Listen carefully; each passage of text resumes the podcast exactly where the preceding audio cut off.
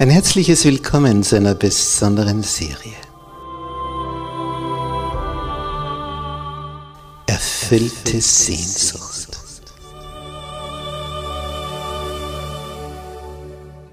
Die Welt der Bibel.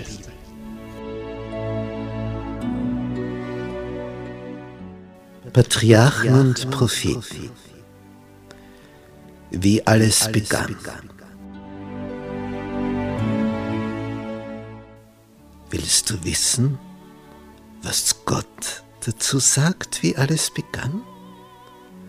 Willst du erfahren, was da vor sich ging am Anfang, bevor die große Flut kam? Willst du wissen, wie sich das Volk Gottes, die Israeliten, entwickelt haben? Dann bist du hier richtig. Es wird eine spannende Reise von der Schöpfung bis zum König David.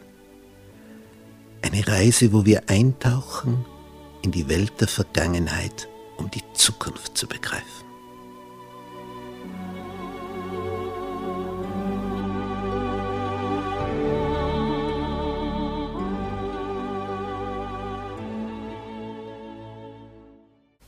Gnade sei mit euch und Friede von Gott unserem Vater und dem Herrn Jesus Christus. Unser Thema heute, Absaloms Empörung. Und dazu begrüße ich auch all unsere Zuseher im Internet.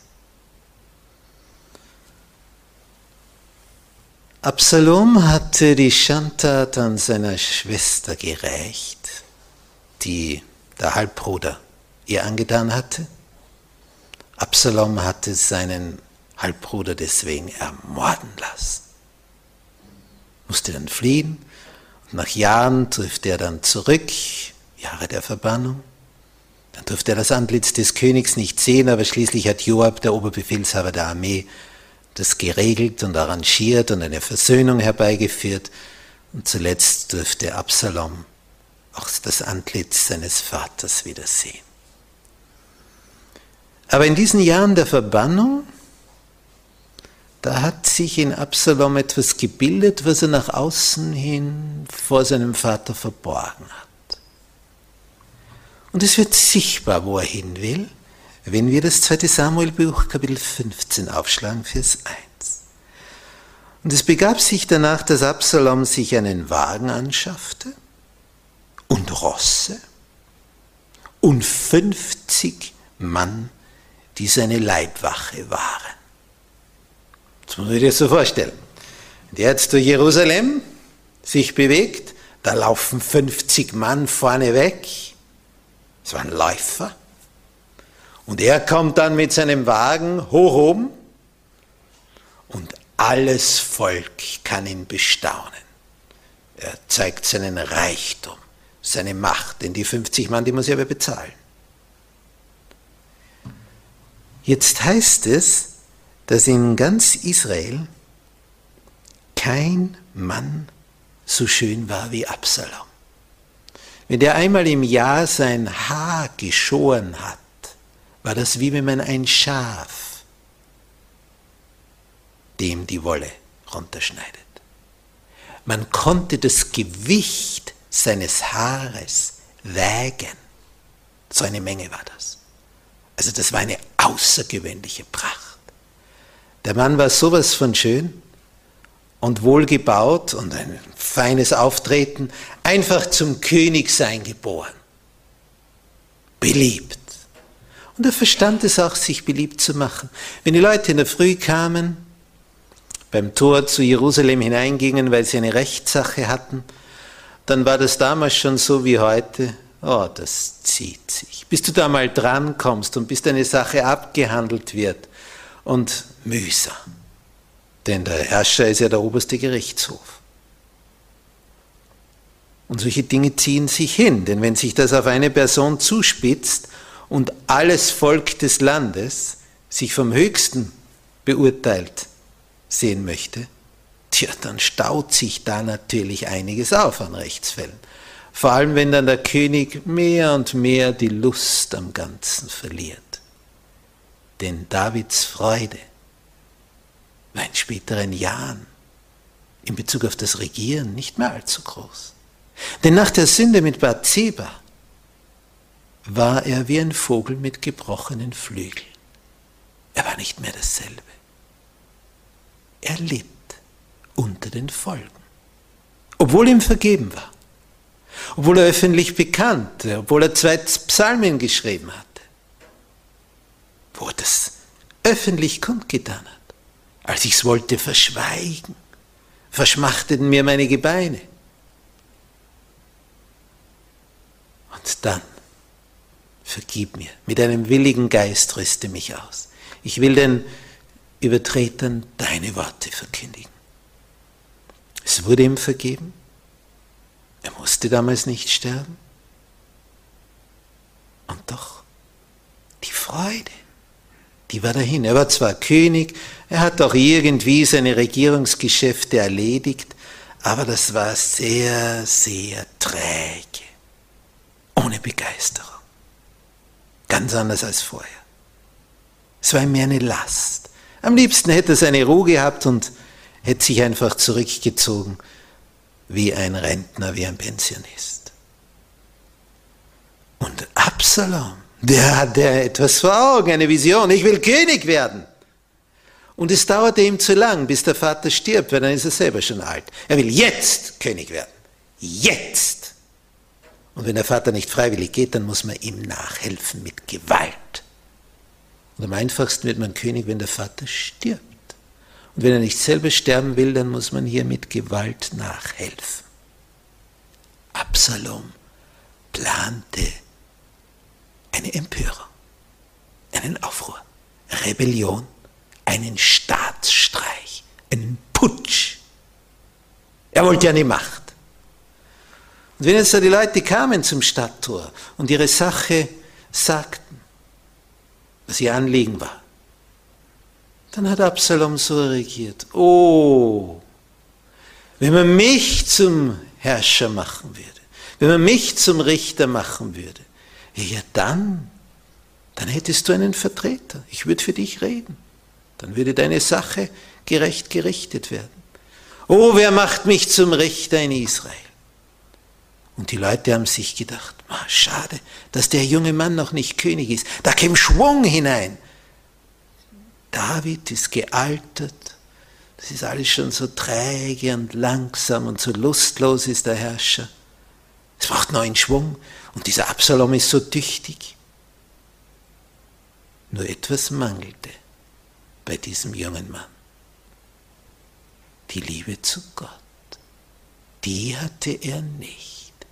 Aber einen Zug, einen Drang, eine Sehnsucht zur Machtergreifung, das hat er zweifellos. Und anschaffen, regieren, ja, da hat er keine Schwierigkeiten dabei. Und so wuchs die Empörung heran und immer mehr schlugen sich auf Absaloms Seite. Und dann macht der Absalom noch einen frommen Tarnanstrich. Es heißt im zweiten Samuelbuch Kapitel 15, am Ende von Vers 6, so stahl Absalom das Herz der Männer Israels. Die Jungen überhaupt, die waren begeistert. Braucht einen neuen König, muss ein Schwung hinein.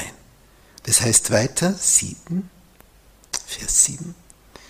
Nach vier Jahren, nämlich wo das geschehen ist mit dem Mord an Amnon, sprach Absalom zum König, ich will hingehen und mein Gelübde in Hebron erfüllen, das ich dem Herrn gelobt habe.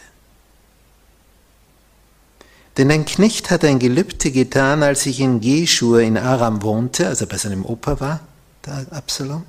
Und da habe ich gesprochen, wenn mich der Herr nach Jerusalem zurückbringt, so will ich dem Herrn einen Gottesdienst halten. Der König David ahnt nichts und sagt, geh hin mit Frieden. Geh hin mit Frieden. Shalom. Der geht hin, um dort den Aufstand zu starten. Hängt sich aber noch zur Tarnung ein frommes Mäntelchen um, dieser Absalom, dieser Königssohn. Verschlagen, hinterlistig, böse, tritt seinem Vater vor Augen, sagt, ich will dem Herrn ein Gelübde erfüllen. In Wirklichkeit will er dort die Empörung starten, um seinen Vater umzubringen. Und David ahnt nichts, denn er liebt seinen Sohn Absalom, diesen wunderschönen, so begabten Königssohn. Wo war je so ein hübscher Mann, so ein begabter Mann, so begnadet? Nun, warum erkennt das David alles nicht? Es gibt so einen Spruch, wenn Gefühle kreisen, geht der Verstand auf Reisen. Das gilt auch so für so manch junges Pärchen. Da werden dann Dinge getan, wo man nur den Kopf schüttelt. Wie, wie, wie, wie kann man sowas machen? Aber wenn Gefühle kreisen, geht der Verstand auf Reisen. Und David war ein Mann mit Gefühlen, mit heftigen Gefühlen, und das ist sein Sohn, und er freut sich, dass der jetzt wieder da ist und dass jetzt wieder alles passt. Und der merkt gar nicht, dass dem Absalom alles viel zu langsam geht. Schnell will er König werden.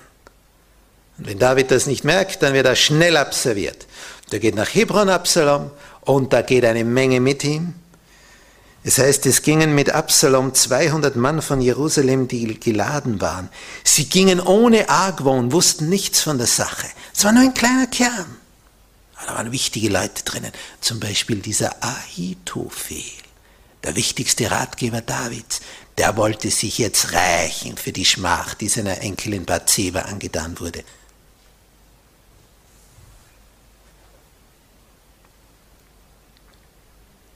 Tja, und was tun sie? In Hebron, diese Stadt, wo David die ersten Jahre über Juda allein König war, dort lässt sich Absalom zum König ausrufen und es sammelt sich bei ihm eine Armee. Und was macht er mit dieser Armee? Er zieht nach Jerusalem und will dort David ausreichern. Vers 13. Da kam einer, der sagte es David an, denn David hat ja noch keine Ahnung gehabt. Und was sagt der Bote? Jedermanns Herz in Israel hat sich Absalom zugewandt. Putsch, Empörung, Aufruhr, Rebellion, Staatsstreich. Was jetzt? Absalom rückt mit einer Armee heran. Tausende hat er auf seiner Seite. Die Begeisterung ist groß. Also die jungen Abenteurer, alle auf Absaloms Seite. Endlich tut sich wieder mal was in diesem Land. Die Älteren, die sind besorgt. Bürgerkrieg, was macht ihr da? Aber die Jungen sagen, jetzt, jetzt tut sich was. Die ahnen nicht, was Blutvergießen bedeutet. David ist in der Festung. Er ist in Jerusalem. Sind hohe Stadtmauern. Die Stadt ist fast uneinnehmbar. Er ist im Vorteil. Er hat erfahrene Krieger um sich. Er kennt seine Stadt. Und was macht jetzt David? Er sagt zu seinen Großen, auf, lasst uns fliehen. Die schauen ihn entgeistert an. Ich meine, wenn ich in einer Festung bin, wo dicke, hohe Mauern außen sind, warum soll ich da freiwillig rausgehen?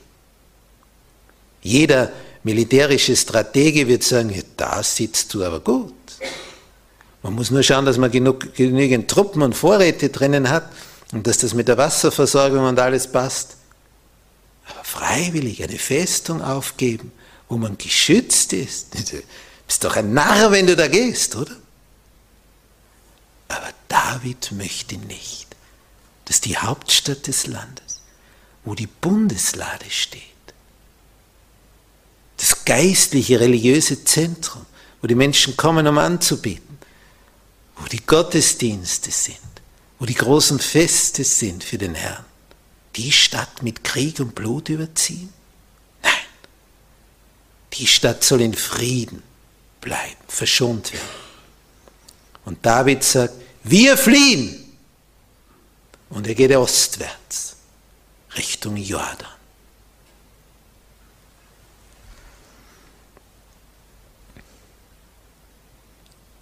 Dann gehen sie hinaus.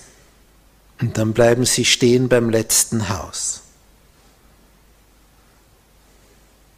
Und dann gehen alle von der Leibwache an ihm vorüber, auch die Gatiter, 600 Mann. Fremde, die David gefolgt sind, die den Gott Davids angenommen haben, die ihm treu sind. Und der König sagt zu Itai, dem Anführer dieser 600 Gatiter, warum gehst auch du mit uns? Kehre um, bleibe bei dem neuen König, denn du bist ein Ausländer, von deiner Heimat hierher gezogen. So heißt es in 2 Samuel 15, Vers 19. Und David sagt weiter, gestern bist du gekommen und heute sollte ich dich mit uns hin und her ziehen lassen? Ein Leben der Ungewissheit? Denn ich muss gehen, wohin ich gehen kann. Kehre um, nimm deine Brüder mit. Dir widerfahre Barmherzigkeit und Treue. David sagt, das lohnt es nicht. Ich weiß nicht, wie dieser Kampf ausgeht. Wenn das eine Niederlage ist, wirst du da mit hineingezogen. Zieh dich zurück. Danke für die Zeit, wo du mir gedient hast. Aber in meinem Elend brauchst du mich nicht begleiten. Und was sagt dieser Itai, der Gatiter? So wahr der Herr lebt, kommt aus dem Philisterland. Und so wahr mein Herr und König lebt, wo immer mein Herr der König ist, es gerate zum Tod oder zum Leben, da wird dein Knecht auch sein. Ich stehe zu dir und wenn ich mit dir untergehe, jetzt zeigt sich in der Not, wer wirklich zu David hält. Es kommt zu einer Zweiteilung. In der Not erkennst du deine wahren Freunde. Denn im Glück, wenn alles passt, ja, da sind viele da. Aber wer ist noch da, wenn es bergab geht? Wer steht dann noch zu dir? Das sind die Echten. Und da entpuppt sich so mancher als Wendehals. Das sieht man dann. Dann wird etwas offenbar. Es war vorher schon, nur da was verborgen. Jetzt wird es offen.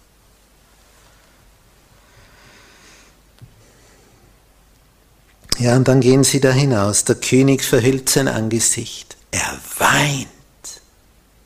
Er geht barfuß. Die Königsgewänder hat er abgelegt. Wie ein einfacher Mann zieht er von dannen, Flüchtling. Und er weiß nicht, wie das Ganze jetzt ausgehen wird. Er schwebt in Lebensgefahr. Denn Absalom hat nur ein Ziel. Kampf, Schlacht, Sieg. König David töten. Dann ist Absalom der einzige König. Denn David hat hier schon geredet zu Itai. Geh doch zum neuen König. Da ist mehr Zukunft als bei mir. Und dann kommt der Hohepriester, Zadok, die Leviten. Sie bringen die Bundeslade, gehen auch mit David. Und David ist froh. Aber dann kommt es ihm, ja, bin ich berechtigt, diese Lade mit mir zu nehmen? Gott hat nicht gesagt, ich soll sie mitnehmen. Einerseits wäre er froh, wenn wenn diese Lade bei ihm ist. Andererseits, Gott hat gesagt, in Jerusalem soll sie stehen. Dann sagt der Zadok, bring sie wieder zurück. Und bleibt hier. Aber deine Söhne, Aimatz und Jonathan, die können mir zu Diensten sein. Ich werde an den Furten des Flusses, des Jordan warten, welche Nachricht ihr mir zukommen lasst. Horcht, was im Königspalast geredet wird. Da heißt es in Vers 29, so brachten Zadok und Abiata die Lade Gottes zurück nach Jerusalem und blieben dort. David aber ging den Ölberg hinan und weinte, und sein Haupt war verhüllt, und er ging barfuß. Und auch alle vom Volk, die bei ihm waren, hatten ihr Haupt verhüllt und gingen hinan und weinten. Es war ein Trauerzug, wie bei einer Beerdigung. Flucht, der Herrscher, barfuß, in normalen Gewändern. zieht mit all seinen Getreuen aus Jerusalem hinaus. Wer dieses Bild gesehen hat, was sagst du? Der Anfang vom Ende. Das ist der alte König, jetzt kommt der neue König, sein Sohn. Der eigene Sohn hat sich empört. Das musst du mal schlucken. Wenn dein Sohn, der von deinem Leib kommt, dein Fleisch und Blut, dir nach dem Leben trachtet, das musst du mal psychisch hinkriegen. Was das für ein Schmerz ist. Es ist schlimmer, als wenn ein Schwert dein Herz durchbohrt. Viel schlimmer. Das ist ein Dauerschmerz. Der hört nicht auf. Wenn dein eigenes Kind dir so weh tut, psychisch. Und sie gehen und gehen und gehen. Und dann kommt ein Ratgeber von David. Einer aus dem höchsten Ratskreis, Hushaida Akita. Kleid zerrissen, Asche auf dem Haupt, er will auch mit David gehen. David sieht ihn an und dann kommt ihm eine Idee und er sagt, du bleibst da. Du gesellst dich zu Absalom und tust so, als ob du jetzt auch auf seiner Seite wärst. Dann bist du im obersten Rat. Denn das warst du ja bis jetzt auch.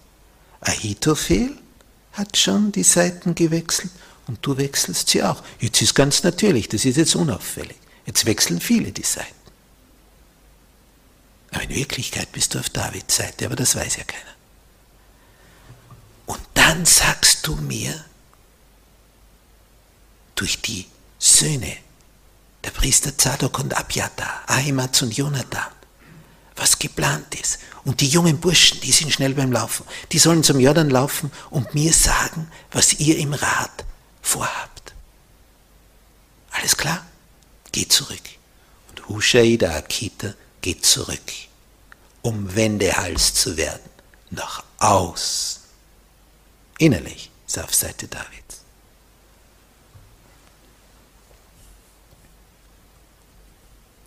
Und dann gehen sie weiter, kommen zum, in die Nähe von Jordan. Und dann kommt ein Nachkomme von Saul, dem früheren König, aus dem Stamme Benjamin hervor. Shimi. Das steht in 2 Samuel 16, Vers 6. Der warf mit Steinen nach David.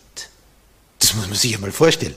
Die Leibwächter gehen daneben und der wirft mit Steinen auf David und sagt, du Bluthund, jetzt wird's dir vergolten. Du hast den vorigen König, Saul, auf dem Gewissen. Dabei hat David zweimal Saul verschont. Das ist völlig unschuldig. Die Philister haben Saul den Garaus gemacht und dann hat er sich selber ins Schwert gestürzt, sich selber umgebracht. David hat mit der Sache überhaupt nichts zu tun, sondern er wurde gejagt zehn Jahre lang von Saul. Und jetzt? Jetzt ist da einer, der sagt, du Bluthund und wirft mit Steinen. Und einer von Davids Leibwache, der sagt, ich gehe hinüber und schlag dem den Kopf ab. Alles klar? Und David sagt, lass ihn fluchen. Gott hat's geboten. Die können es nicht fassen. Denn es steht da, der warf mit Steinen nach David und allen Großen des Königs David. Das ist die, die Regierung. Da ist einer, der wirft mit Steinen auf sie. Und David sagt, lass ihn. Sind alle verblüfft. Ich meine, der hat diese 600 Gatiter um sich. Und dann sagen, und der ist erledigt. Das muss ja auch ein Verrückter gewesen sein.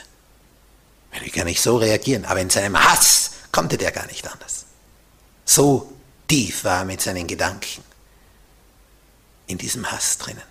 Und da zeigt sich jetzt eins, als David König war, mächtig war, da hat diese Shimi mit nichts zu erkennen gegeben, dass er voller Hass ist. Aber jetzt im Elend, jetzt taucht er auf, jetzt wird er groß, jetzt zeigt er, wie seine wahre Gesinnung ist. Elend. Wenn du einmal ins Elend kommen solltest, dann wirst du staunen, wer auf einmal gegen dich losgeht. Der war auch vorher gegen dich. Er hat's nur verheimlicht, weil du da noch zu groß warst. Aber jetzt, wo du klein bist, jetzt zeigt er, dass er groß ist. So war es, so ist es und so wird es sein. Ein psychologisches Grundgesetz.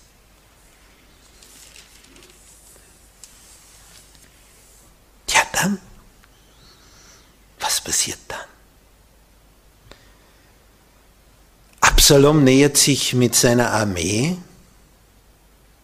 und was stellt sich heraus? Kein Kampf um Jerusalem. Die Stadt wurde kampflos, ohne Verteidigung zurückgelassen. Absalom kann einmarschieren, kann sich zum König krönen lassen. Er hat die Hauptstadt.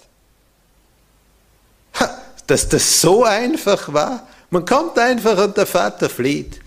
Das zeigt doch, der hat Angst, der fürchtet sich, der weiß, er ist ohne Chancen. Der rennt nur mehr um sein Leben. Und Absalom sonnt sich in diesem Glanze. Ja, und dann erste Ratssitzung. Was machen wir jetzt weiter? Und dieser Ahitophel, das war der weiseste aller Ratgeber, dieser Großvater von Bathseba, der gibt folgenden Rat. Sagt, pass auf, David ist auf der Flucht. Das ist jetzt ein unorganisierter Haufen. Die sind ja Hals über Kopf geflohen, da war ja keine Vorbereitung. Die haben nur gehört, Absalom kommt und weg waren sie. Da hat keiner Zeit gehabt, etwas zu überlegen, zu organisieren, zu planen. Es ist einfach ein Flüchtlingshaufen. Und das Beste, was wir tun können, sofort denen nach, bevor die sich reorganisieren können, bevor die als Armee sich richtig sammeln können, man falle über sie her, vernichte sie sofort, erschlage den König David und die Sache ist erledigt. Und sofort ist alles vorbei. Bevor David stark wird und sich wieder neu formiert. Jetzt sind sie müde, sie sind geflohen, sie sind, die haben kein Essen. Jetzt müssen wir angreifen. Und alle sagen, wow, wow, super, ja genau, wow, gleich, gleich nachjagen. So, jetzt merkt Hushai, der ja in Wirklichkeit auf Davids Seite steht und übergegangen ist, scheinbar zu Absalom, der sagt, mm, ich weiß nicht, ob das so gut ist. Denn Hushai weiß natürlich, dass das jetzt ein extrem gefährlicher Plan gegen David ist. Denn das stimmt. Die, die sind da auf der Flucht, unorganisiert, nur fort, fort, fort ein langgezogener Heerhaufen, sind überhaupt nicht vorbereitet, dass sie gleich da noch angegriffen werden. Nun, sagt Hushai, aber was ist, wenn das schief geht? So viel Mann haben wir noch nicht. Ich würde sagen, Absalom, du lässt deine Leute durch die Lande ziehen, dass sie alles zusammenbringen an Armee, was es nur gibt in Israel, wie Sand am Meer und dass du dann über diese versprengte Schar von David herfällst, wie Heuschrecken sich auf ein Erntefeld niederlassen, dass nicht einer übrig bleibt. Aber natürlich braucht es ein paar Tage Zeit, bis man so eine Riesenarmee zusammengesammelt hat. Aber dann. Und Hushai sagt gewissermaßen, lass wir uns Zeit. Denn er will David Zeit geben, dass der über den Jordan drüber kommt. Und dann zieht sich Absalom zur Beratung zurück. Und Hushai wird da nicht beigezogen. Das ist ein engerer Kreis. Jetzt weiß Hushai nicht, wie wird jetzt reagiert. Was plant er jetzt?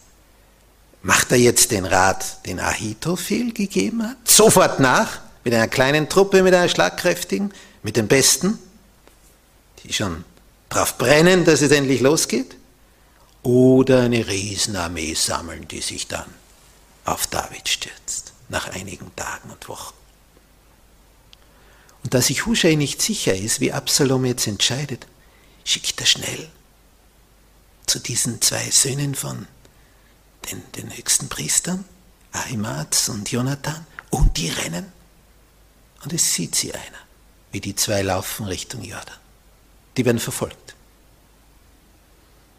Da hat einer was bemerkt.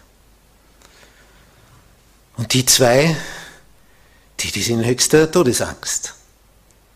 Und dann kommen sie zu einem Haus, steht so einsam mit einem Brunnen. Erschöpft, sie können schon fast nicht mehr, die Verfolger dicht auf den Fersen. Und dort sind so nette Leute, die sagen, steigt in den Brunnen. Deckchen zu.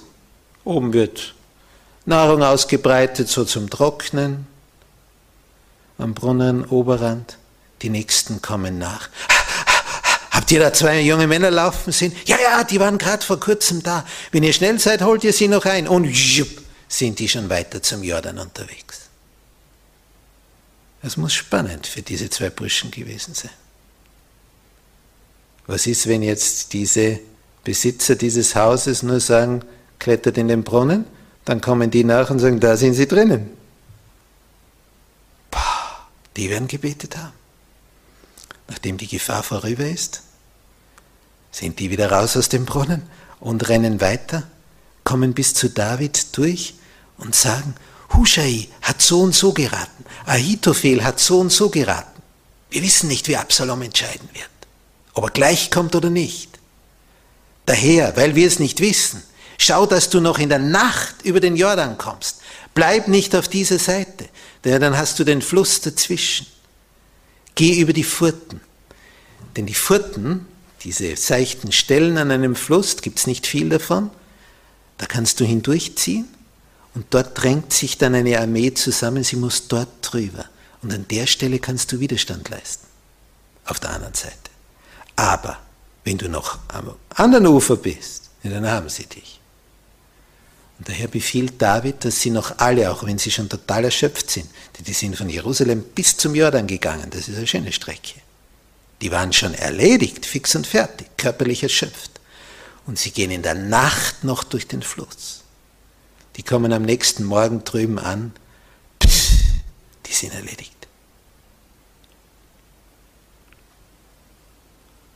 Es stellt sich dann heraus, dass Absalom auf Hushai gehört hat und Ahitophels Rat nicht geachtet hat.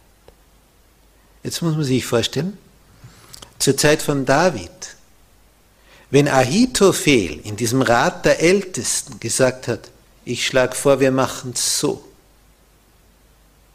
dann wurde von zehn Fällen in zehn Fällen Ahitophels Rat befolgt. Das war wie wenn Gott spricht. Das war der weiseste Mann. Und darum hat er ja auch gesagt, verfolge ihn gleich, bevor der sich wieder reorganisiert hat und bevor die wieder frisch sind. Davids Leiter. Und als Ahitophel sieht, dass Absalom dem nicht nachkommt,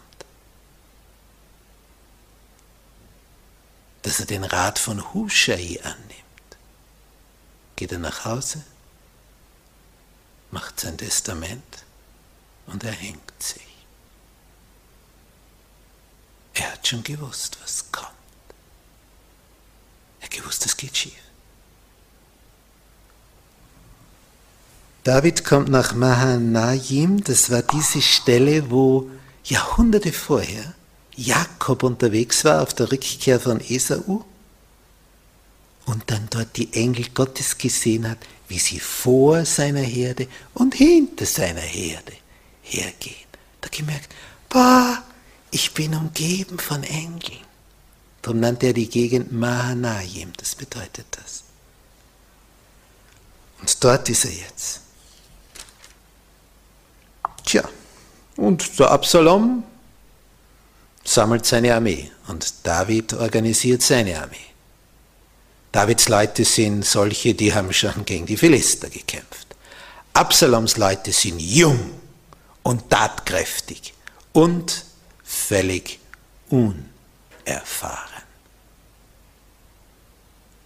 Davids Leute sind älter, aber sehr erfahren in Strategie, im Kampf. Die wissen, wie man was anpackt. Absaloms Leute sind jugendliche Heißsporne. Davids Leute sind erfahrene Strategen. Absalom hat viel mehr Unausgebildete aber. David hat nur solche, die sich auskennen, wie man kämpft. In der Quantität Absalom weit im Vorteil, hat viel mehr.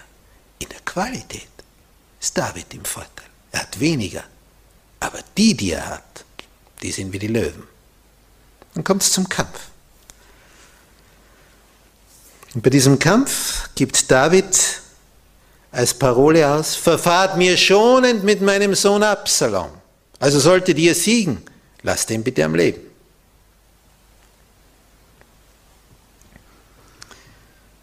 Tja, und dann treffen sie sich. Und Davids Truppe wählt einen Kampfplatz nicht auf einer Ebene, wo man so richtig schön gegeneinander kämpfen kann, wo also 1000 gegen 100 die Schlacht locker entscheiden können, sondern sie locken Absaloms Heer in einen Wald, in ein Dickicht. Und im Dickicht kann sich natürlich eine große Armee nicht entfalten, sondern da kommt es auf den Zweikampf drauf an, Mann gegen Mann. Ja, da kann, kann, hast du immer nur einen vor dir. Und das haben Davids Leute souverän entschieden, denn sie wissen, wie man kämpft. Die anderen sind nur jung und heißblütig, aber unerfahren und sterben nach der Reihe. Und es ist dort so, so ein Dickicht gewesen und so eine sumpfige Gegend.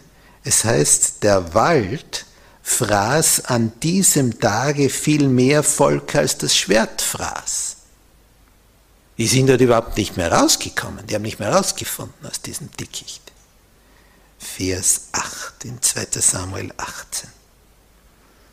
Und dann in Vers 9, und Absalom begegnete den Männern Davids und ritt auf einem Maultier. Und jetzt wird es ihm heiß. Und er ist davon. So schnell er kann. Er flieht. Und die hinten nach. Und das, was Absaloms Vorteil und Pracht gewesen ist, wird ihm jetzt zum Verhängnis. Sein wunderschönes, dichtes Haar. Er bleibt mit seinen Haaren in diesem Wald. Jetzt ist zu groß, weil er auf dem Maultier ist, bei einem Geäst hängen. Und das Maultier reitet weiter. Das heißt, es läuft weiter. Der Reiter ist nicht mehr oben. Absalom hängt zwischen Himmel und Erde. Seine Haare haben sich im Geäst verfangen. Nun, wenn sich meine Haare im Geäst verfangen, ist schon mal eine Schwierigkeit für sich, dass die paar Strähnen das schaffen. Aber sollte es dennoch so sein, dann macht es einfach die letzten Haare fallen ab und ich liege am Boden. Absalom hatte derart dichtes, festes Haar. Das hielt den da oben. Das ist unglaublich. Der hing hier. Und jetzt kommen Davids Männer daher und sehen, der hängt zwischen Himmel und Erde. Und einer meldet das dem General und sagt, du, der hängt dort. Sagt, und, hast ihn umgebracht? Sagt, ja, bin ich verrückt? Hast nicht gehört, wie der König gesagt hat, wie wir an ihm vorbeigezogen sind? Verfahrt mir schonend mit seinem Sohn Absalom, mit meinem Sohn Absalom. Und Joab sagt so, hör auf, jetzt haben wir nicht Zeit zum Reden. Er schnappt sich ein paar Speere, läuft dorthin und dann sieht er Absalom da hängen. Und Joab, der General, weiß, solange der junge Mann lebt, wenn der es gewagt hat, sich gegen den König zu erheben, um den König David zu töten. Solange der lebt, gibt es keinen Frieden mehr. Und Davids General Joab packt den Speer und die Speere und erledigt die Sache für immer. Und dann wird ein großer Steinhaufen auf Absalom geworfen. Ja, und dann wird die Posaune geblasen. Davids Männer kehren zurück, Absaloms Männer fliehen, falls sie überhaupt den Weg rausfinden aus dem Wald. Und dann kommen sie zurück. Und dann erfährt der König, was geschehen ist. Zuerst Freude über den Sieg, dann fragt er, und, was ist mit Absalom? Und als er das erfährt, dass der tot ist, dann beginnt der König so zu jammern und zu klagen. Und er weint so laut, dass die ganze Truppe, die zurückkommt, es hört. Und es schleicht sich jeder heim, als ob er etwas Böses angestellt hätte. Die, die wissen nicht, wie ihnen geschieht. Ich meine, sie haben eine Schlacht gewonnen, sie haben den König das Leben gerettet und der weint. Mein Sohn Absalom, mein Sohn Absalom, wäre ich doch gestorben. Und dann reicht's dem Joab. Und der geht hinauf und sagt, so und jetzt ist Schluss. Da ist ja nicht zu glauben, was da los ist. Wärst dir wirklich lieber, du wärst tot und Absalom wär König. Die Männer haben für dich das Leben riskiert und du jammerst und jammerst. Wenn du jetzt nicht hinuntergehst und ihnen Dank sagst, dann wird keiner bei dir bleiben und dann wird es schlimmer wie vorher, dann erhebt sich irgendein anderer zum nächsten König. Dann kommt David zur Besinnung, geht hinunter und grüßt seine Soldaten und bedankt sich bei ihnen. Joab hat gewusst, dieser Absalom, solange der lebt, ist keine Ruhe. Darum hat er ihn getötet. Obwohl es Joab war, der mehrmals versucht hat, dass es wieder zur Aussöhnung kommt zwischen Vater und Sohn. Es war Joab gewesen, der gemerkt hat, es ist nicht gut, wenn da eine Spannung ist zwischen den beiden. Und er hat alles versucht. Und er hat gemerkt, es ist sinnlos. Der junge Mann, für den zählt nur eines, König zu sein. Fertig. Und Joab hat natürlich auch nicht ganz selbstlos dabei reagierte, als er Absalom tötete, denn er wusste, wenn Absalom König wird, dann ist Joab auch tot. Denn er ist der General von David.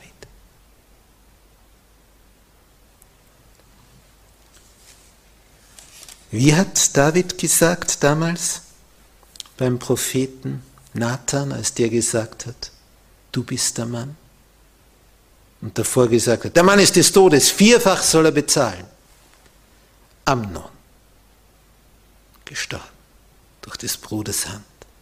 Davor noch das Baby gestorben von Bathseba. Amnon war der Zweite. Und jetzt Absalom. Drei seiner Söhne waren tot. Und Absalom war der Lieblingssohn gewesen. Vierfach soll er bezahlen. David gesagt. Drei Viertel hat sich schon erfüllt. Aus deinen Worten wirst du gerechtfertigt werden und aus deinen Worten wirst du verdammt werden. Es ist höchst gefährlich, was wir sagen mit unserer Zunge. Davids Größe sehen wir in dieser Fluchtgeschichte und in diesem Kampf mit Absalom insofern, dass David sich völlig in das Schicksal gefügt hat. Ich sage, es ist der Herr. Er tue, wie es ihm gefällt.